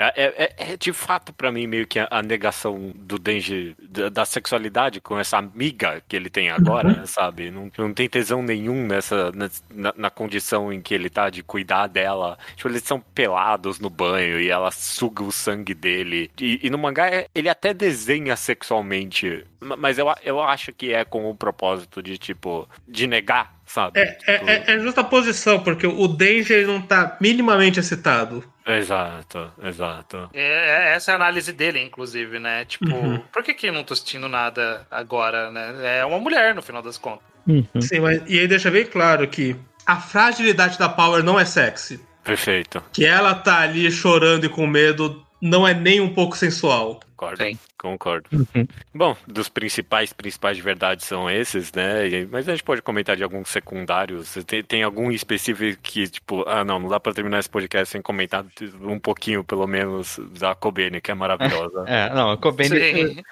ela aparece menos no mangá do que eu lembrava, inclusive, né, quando eu reli pro podcast, é porque toda a aparição dela é uma das minhas cenas favoritas do mangá. Ela deixando cair duas vezes e o, e o autor vai lá e desenha duas vezes. Sim. Ela- a- o, o hambúrguer em cima do demônio mais poderoso da existência é maravilhoso. A É cena que maravilhoso. ela tinha falado que ela tinha sido demitida e tudo mais, mas aí o Aki tá naquela luta e ela fala que. Ela, e ela aparece de volta e ela fala: É, mas eu tava muito perto de ganhar um aumento. Eu É, fico triste que eu nunca descobri com que diabo ela fez o contrato. Tem uma parte 2 por vez, o tudo vai dar, tudo vai ser revelado ali. A gente vai descobrir tudo sobre a Kobene. tá Tomara que a Kobeni não apareça, tomara que ela esteja sendo muito feliz longe da Makima. O mangá não vai deixar a Kobeni ser feliz, é- essa é a mensagem. O Benny vai ser protagonista da parte 2. Eu tô jogando essa ideia faz tempo já. Eu, eu até queria citar, não é nem de um personagem específico, mas eu acho que perpassa todos os personagens. Eu acho que esse autor, pe- pelo menos, eu acho que em Punch também, mas aqui eu acho que ele tá mais premente nisso, é que ele consegue fazer um personagem interessante com muito pouco, Sim. sabe? Porque a Kobeni, é o que vocês falaram, a Kobeni malemar aparece. Tem um, um cara que ele ficava sempre alto na- nas popularidades, e quando eu tava lendo semanal, eu não lembrava quem era ele, mas relendo eu vi, que é o cara do polvo. E ele é mocul mesmo! Ele é eu- muito cool. Ele é Por isso que muito a galera cool. paga pau. O cara é mocul do caralho, mano. É, eu Só que ele concordo tem cinco páginas no mangá inteiro, sabe? Mas É, tinha, eu mesmo na releitura, o cara do corvo tudo bem, mas tem muito personagem de Chainsaw Man que eu esqueci que existia, eu lembrei que existia relendo, e eu já esqueci de novo agora, porque Eu- eu- tem muitos assim. personagens que não me importam. Eu tava pensando nesse grande. Que é muito carisma dos personagens, quando o Judão fez a pergunta lá. Tem algum personagem que você acha que não dá pra terminar sem comentar? Porque eu pensei na Quanti. E eu pensei, não, claro que dá pra terminar sem comentar. No fundo, ela foi um filler. É, Mas ela é É, da a caralho. quantia, a quantia é muito legal, mas A ela. quan- o, o O fundo conceito é um dela. enorme filler. Conceito dela, todo o arco. Na verdade, assim, é, tu- tudo, eu acho que funciona muito bem. O arco, o meu arco preferido de Chainsaw Man, por exemplo, que é o arco do. Eu falei que é o preferido, mas agora eu já tô me arrependido de, de ter dado esse título. Mas é o arco do, do Darkness, né? Que é a caçada ao Denji, que são todos os assassinos atrás dele, que aí resultou no Darkness, enfim. ele- E no Doll também. Esse arco, ele é a festa de trazer uma pessoa random e não apresentar nada dele e ser um personagem foda. Porque Uhum. o cara do povo tá aí. Tem o cara que petrifica as pessoas, que tipo, ele tem uma cena mó cool, que eles entram na loja e aí entram os, o- a- a- os bonecos atrás deles, e aí quando entra o cara tá sentado numa, num círculo de transmutação ali no chão. sim, sim. E petrifica todo mundo. Mas eu posso dizer que esse arco foi um problema porque ele tá melhor nisso do que em Fire Punch. Mas quando ele coloca muita gente de cabelo preto, o homem, é, tava um pouco difícil Ah, é, separar ele- quem era quem é, ali. Ah, aqueles três é. irmãos, foda-se, né? É, os três irmãos ali, foda-se. Mas Eu- a própria Quan Chi e, e do grupo da Quan Chi, todas são, são meio whatever. Exceto a Halloween ali, né? A é, Cosmo. A Halloween. Uhum. E que ela, tipo, é a protagonista de uma das melhores páginas do mangá, né? Que... Sim, sim, sim, eu sei. Eu acho que a gente precisa comentar disso, inclusive, porque acho que talvez a gente tivesse ter feito isso no começo, mas o mangá é muito do que ele é, porque eu acho que ele tem um aspecto visual muito fascinante na arte, na quadrinização, no, no jeito que ele retrata as cenas. É, é uma das grandes qualidades de Chainsaw Man pra mim, não sei pra vocês. Pô, Sim. podemos até terminar comentando justamente disso, então, porque é, eu concordo. Em ritmo e quadrinização no geral, se mantém, pra mim, o que foi dito de Fire Punch, que a gente comentou que você começa e não consegue largar. Uhum. Chainsaw Man é a mesma coisa pra mim. É um ritmo delicioso de ler, sabe? Tipo, Inclusive, eu acho que é muito. Ele é muito chamativo nas páginas duplas e na ação frenética que ele tem. E na maioria das vezes eu acho que é realmente muito bom. Mas eu acho que esse mangá é tão bom em momentos pequenos, assim, dos personagens conversando. E descompressão, né? Sim, de colocar esse ritmo dos personagens meio sem nada acontecendo, mas só pra pontuar bem forte que o, o que o personagem tá sentindo em cada quadrinho. No capítulo da Makima do cinema, por exemplo, ele dá muito de repetição, ele já fazia isso em Fire Punch, mas ele fazia muito isso de mostrar essa mesma cena várias vezes com pequeninas diferenças. Sim, o, Quando o Denji tá. Depois da Aki, logo antes, é um capítulo, meio capítulo, acho que é dele só vivendo uma rotina sem conseguir fazer Sim, nada porque sim. ele tava deprimido e a Makima aparece, etc. E eu acho que o mangá sempre retratou esse tipo de cena muito bem, esse tipo de cena mais calma. O que não é o. Não é exatamente algo que você coloca uma página dupla no Twitter e faz as pessoas lerem, mas muda muito a experiência de leitura pra mim. É, sem dúvida, sem dúvida. o mangá é muito bom em rima visual também, né? Uhum.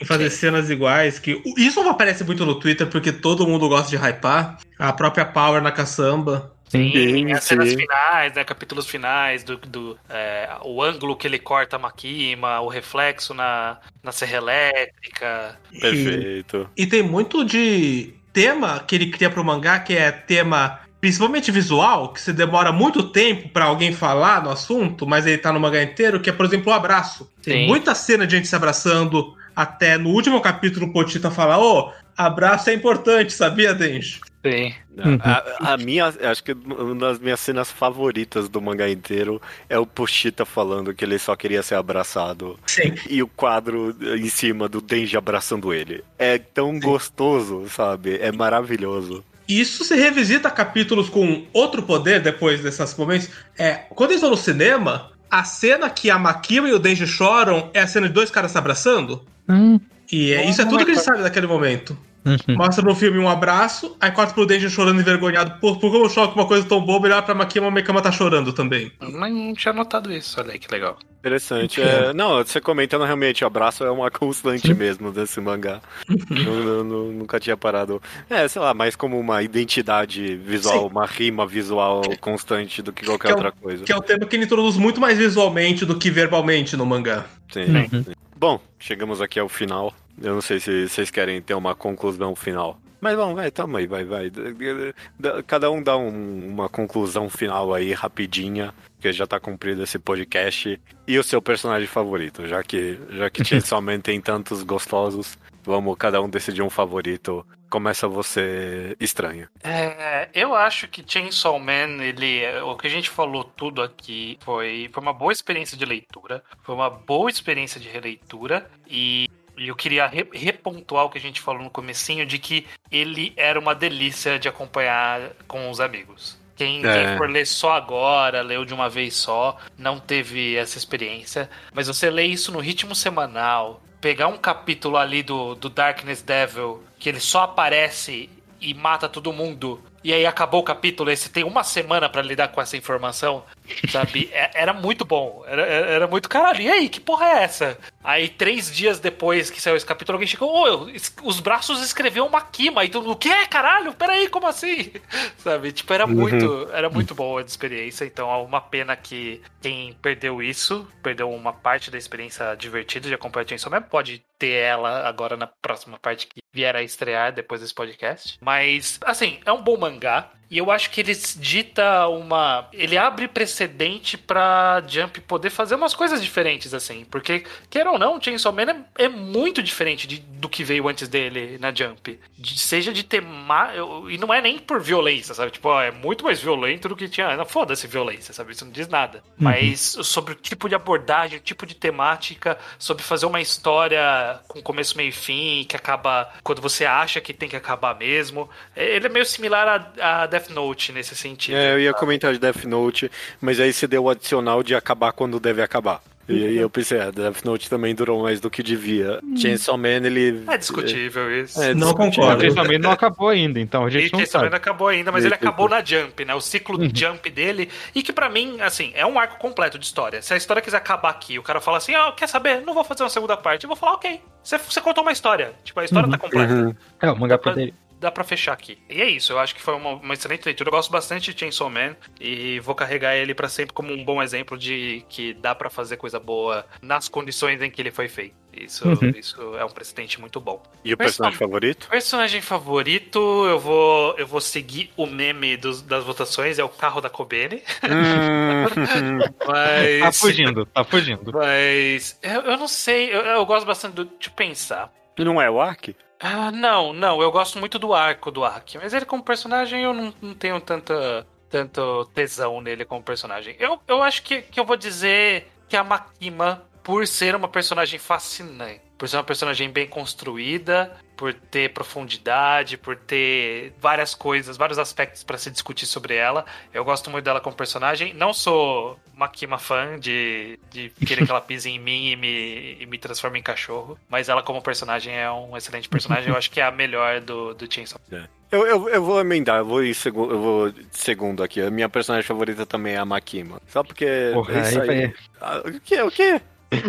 Porque eu vou ser o único diferente aqui. Que ah, tá. Achei que você ia falar. A Makima controlou todo mundo aqui e saiu com...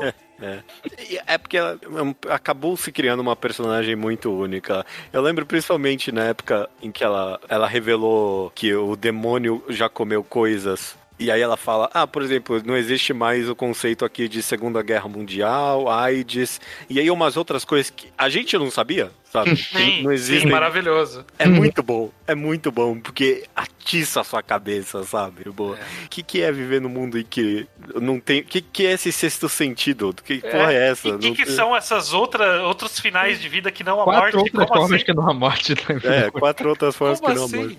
É, perfeito, perfeito. Inclusive, só aproveitando o parênteses, é uma coisa que a gente não vai discutir aqui, mas dava para discutir longe. Por que, que o Chainsaw, só ele que tem esse poder, sabe? Tipo, é, e por, é, é, por que, que tem é, nele, né? Enfim. Eu, eu acho. Tem um, que caralho eu acho que essa parte do plot é muito da hora enquanto conceito, mas eu acho que tem uns problemas em como o mangá tá. Explicou porra nenhuma isso. disso. Não. É, eu, eu tenho teorias a respeito. Inclusive, eu, eu acho um pouco fascinante que ele explica falando: É, então, o Chainsaw Man, quando ele come o negócio, ele vai, tira a existência disso. Capítulo seguinte, ele apresenta quatro exceções.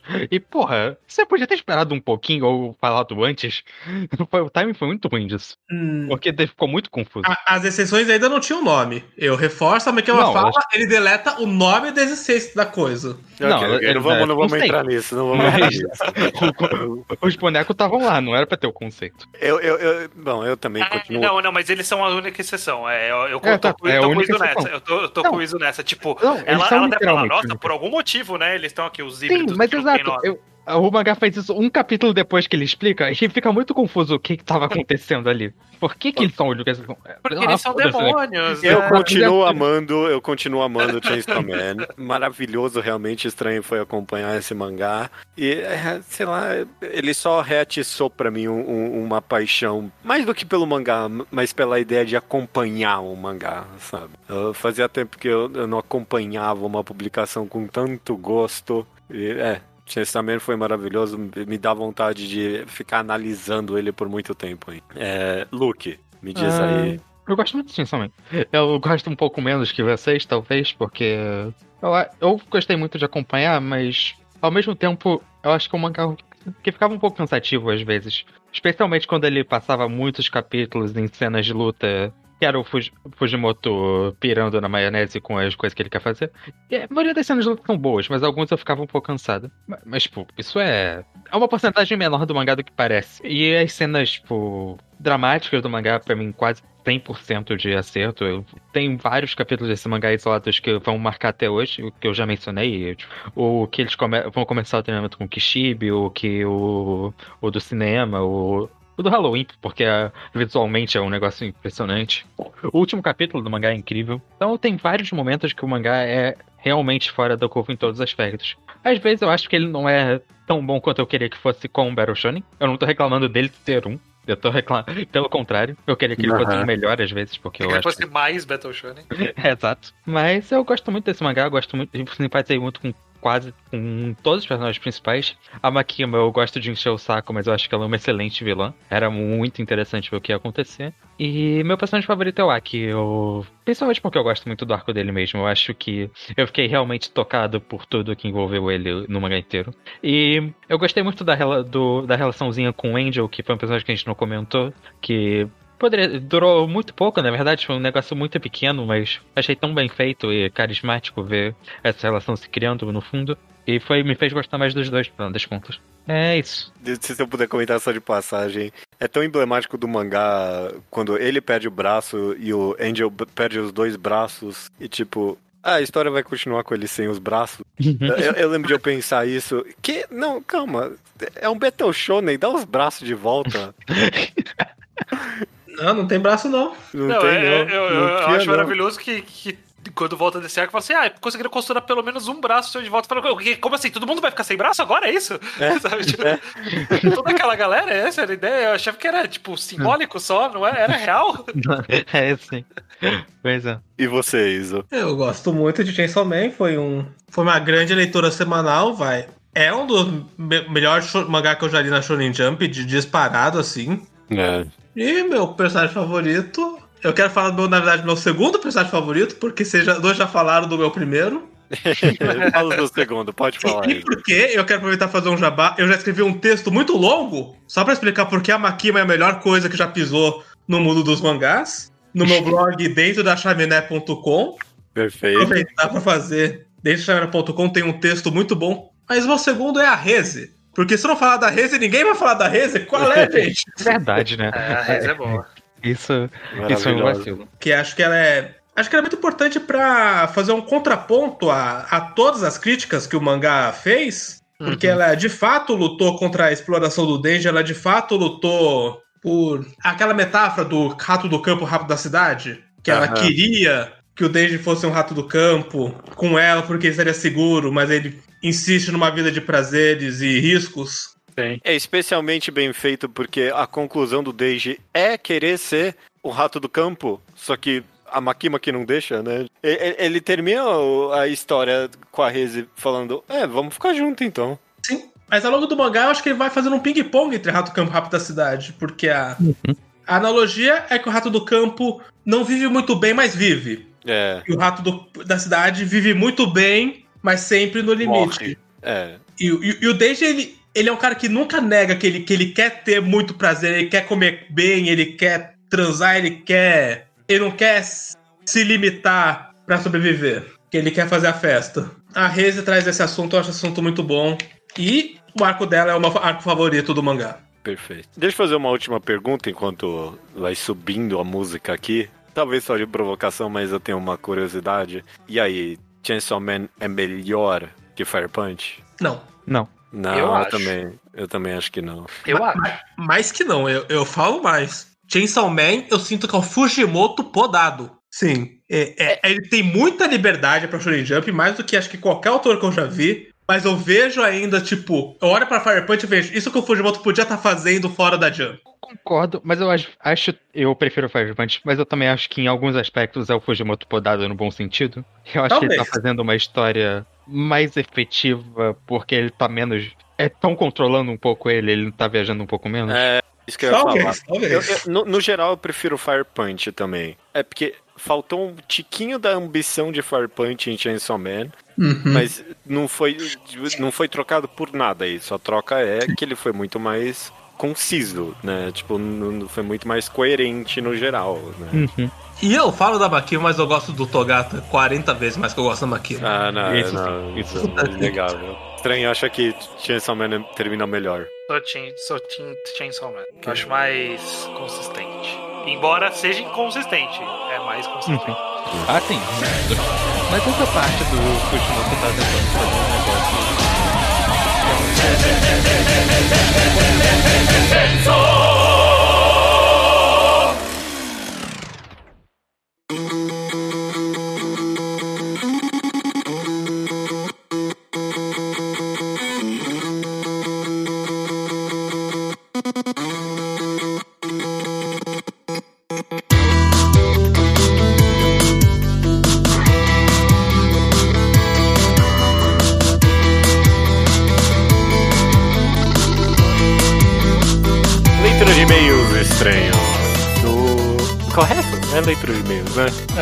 De e-mails, isso mesmo.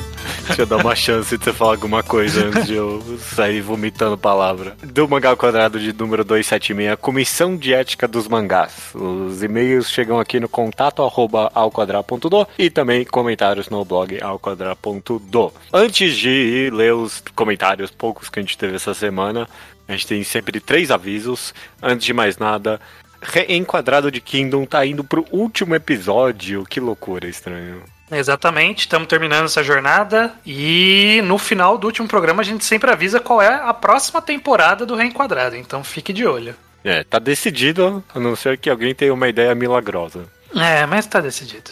Tá decidido. Também, Quadril ao Quadrado, podcast sobre quadrilhas nacionais. O próximo vai ser de Revolta da Vacina de Andrade Diniz. Então, Exato. comprem e venham ler com a gente. E por último, Enquadrados. Ah, olha, eu, eu, a gente tinha anunciado esse segundo? Não, né? a gente vai anunciar agora porque esse é o podcast específico de do enquadrado do Chainsaw Man. E como é Perfeito. tradição, a gente sempre avisa os dois pra frente. Como a gente gastou um agora, né, no Chainsaw Man, a gente anuncia que o próximo é Devilman, a gente já tinha falado antes. Mas o próximo também está decidido.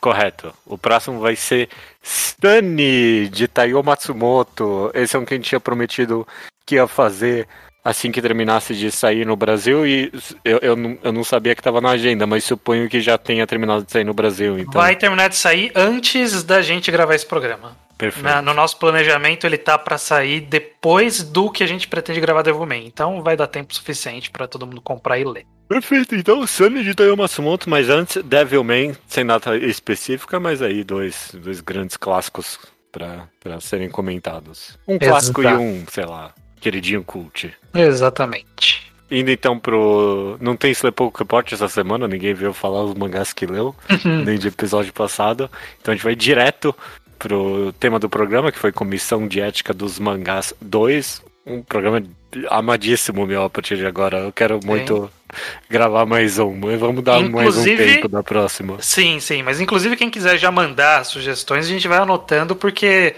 a- o que a gente leu, a gente tá gastando já, né? Então É, tem que vir é mais verdade. coisa que a gente não leu ou não se tocou, que é um bom alvo de discussão aqui. É, às vezes é só trazer também que dá pra surgir conversa, que, né? Que, tipo, quem diria que a, pra mim a conversa mais interessante de todas foi a das 100 namoradas. Que é a coisa Que mais você nem tinha absurda. lido, inclusive. É, que eu nem tinha lido e que é o mais absurdo. Que, qual é a filosofia ética de 100 namoradas? Quem é que liga pra isso? A gente, a Ninguém. gente, a gente se importou por um cinco minutos e foi interessante. Sim, sim, foi bom mesmo. Então, maravilha. O Leonardo Cacuzo. Ca- Não, Cacaso, desculpa. Leonardo Ca... O Leonardo Usa é do Naruto. Naruto. Co- co- e- e- Como é que é o, cara de One Piece do, do nariz quadrado? Não é alguma coisa assim também? Eu sei Que quem luta que é, eu não contra tô lembrando o nome. Não tô lembrando. Caco, só. Ah, é Ah? só Caco. Mas nenhum desses é o Leonardo Cacaso. Comenta o seguinte: no momento que vocês discutiram sobre a imortalidade, eu só lembrei do Cars de KRS, KRS de Jojo, parte 2, que é um mortal que ficou tanto tempo voando no vácuo do espaço, do espaço que deixou de pensar em sua existência. Imortalidade é uma questão que eu penso com alguma frequência e deixo, e deixo o questionamento. Se a vida não tem propósito, uma vida infinita seria de fato proposital? Não é em nossa finitude que tentamos encontrar sentido nas coisas? É bem, bem profundo. Eu não vou conseguir responder É. isso numa resposta de comentários do podcast de gibi que a gente fez. Sim, a discussão sobre imortalidade é uma discussão interessante. Eu, sei lá, bom, não sei se dá um programa pra isso, ou se dá uma parte de algum programa, mas eu sempre achei interessante. A gente discutiu um pouco, né, sobre a imortalidade. Na verdade, a gente discutiu bastante sobre a bastante, imortalidade. é, já- bastante. já Eu, foi, eu- né? eu acho, particularmente, eu acho um, um tema contemporaneamente interessante. E parece que, tipo, quando eu falei, sei lá, desses tecnocratas e não sei o que, que querem imortalidade, eu, sei lá, eu penso em Elon Musk da vida, ou tem aquele CGP, CP CGP Grey, que é todo negócio dele, que é um canal do YouTube que o pessoal gosta de ciências e tal. Você E ele é- gosta, você sempre falou bem dele. Não, eu sei, mas ele tem todo o negócio dele de. Não, a humanidade toda tinha que estar focada em. É a maior do. É, é. Tipo, ele tem todo um vídeo ali que é tipo uma metáfora pra isso. É, é- é interessante, mas eu não vejo com bons olhos esse novo movimento. Eu- De eu- buscar a imortalidade. É, é. Eu, eu sou muito mais de abraçar o, A nossa morte como. É, eu sou, sou bem mais pró esse movimento. É, mas tem alguém diferente de você discordando aqui, que é o House, que ele comentou Uhum. o seguinte. Eu sou bem pró-imortalidade, mas os argumentos do Leonardo e do Iso foram tão ruins que eu quase mudei de opinião.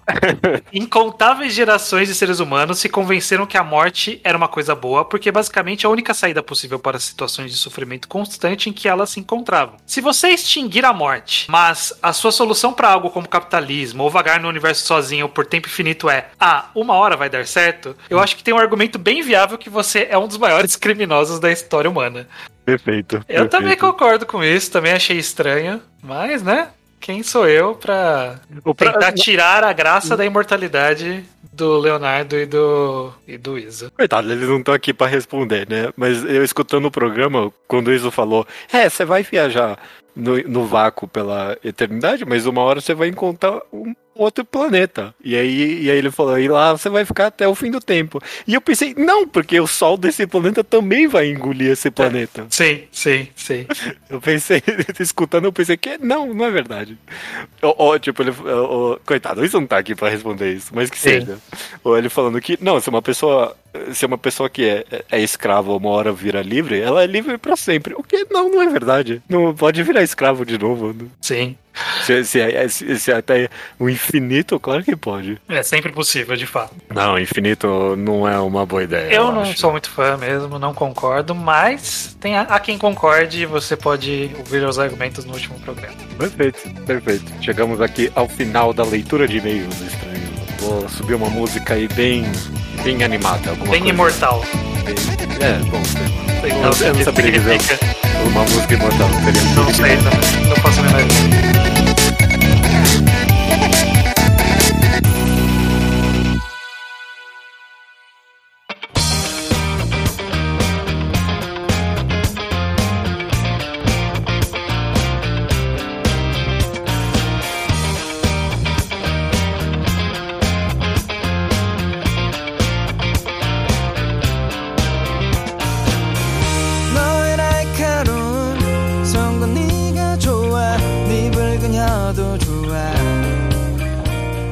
Recomendação da semana é minha, estranho.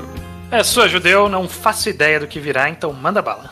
Ah, na última recomendação que eu fiz, eu falei que eu tava em dúvida entre dois mangás. E esse vai ser o, o mangá que eu não recomendei naquela vez, porque eu não consegui pensar em nenhuma outra coisa. Beleza. Foi pego de surpresa, mas você já tinha um na manga.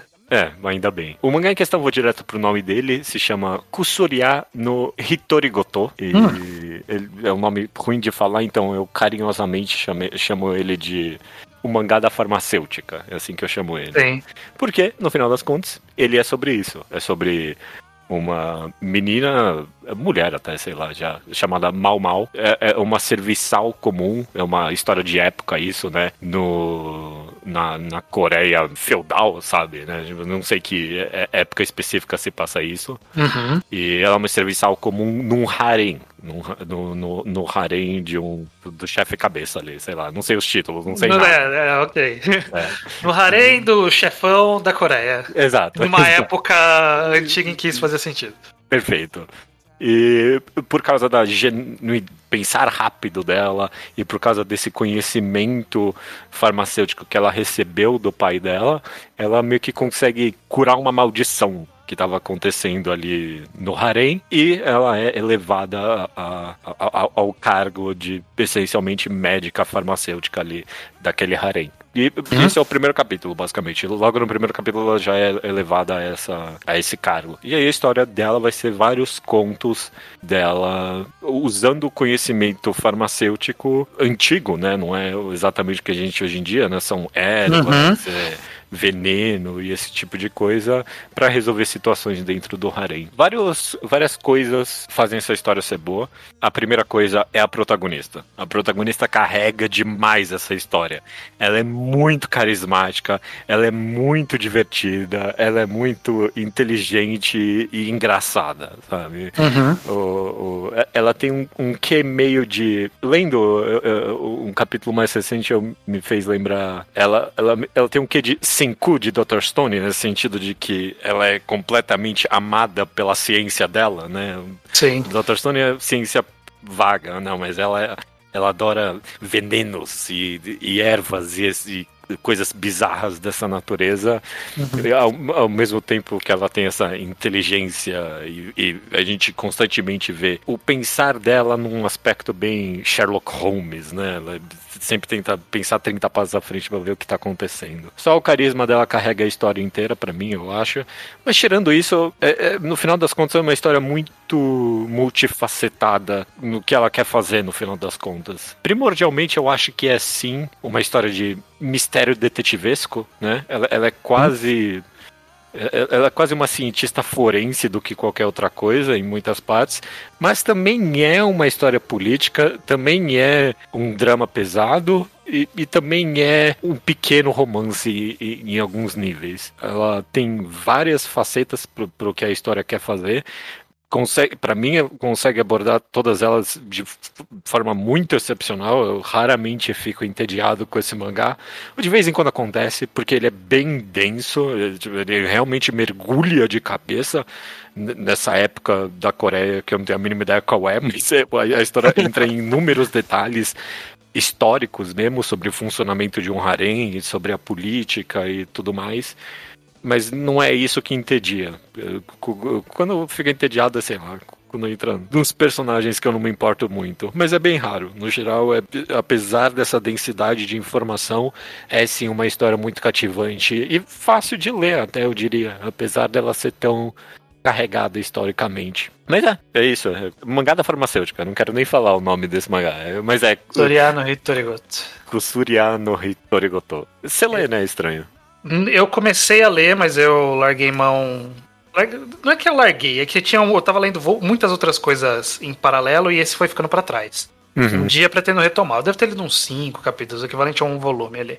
É, eu achei interessante, achei a personagem interessante. Só outras coisas me fisgaram mais do que isso. Mas eu sei que daqui dos participantes do podcast, o Iso é amante de paixão desse mangá e dessa personagem. Sim, Provavelmente sim. ele que te evangelizou pra ler. É, se se foi ele que me recomendou, eu não sei. Sei que eu sempre via de passagem esse- a capa desse mangá. Ele é recomendado relativamente bem por aí. Inclusive, vale citar que tem mais de um mangá com o mesmo nome, porque são duas adap- adaptações da novel. Perfeito. perfeito. Então, o que você tá falando é o que chama só Kusuryo, Kusurya no Hitorigoto. Só esse. Só esse. Tem é um o- outro com nome maior, não é esse. Não é esse, não é esse. A gente vai linkar aí o Manga Updates. Mas é, é isso. É, é uma boa leitura, bem divertido. E é isso. É isso aí. Essa é a recomendação da semana.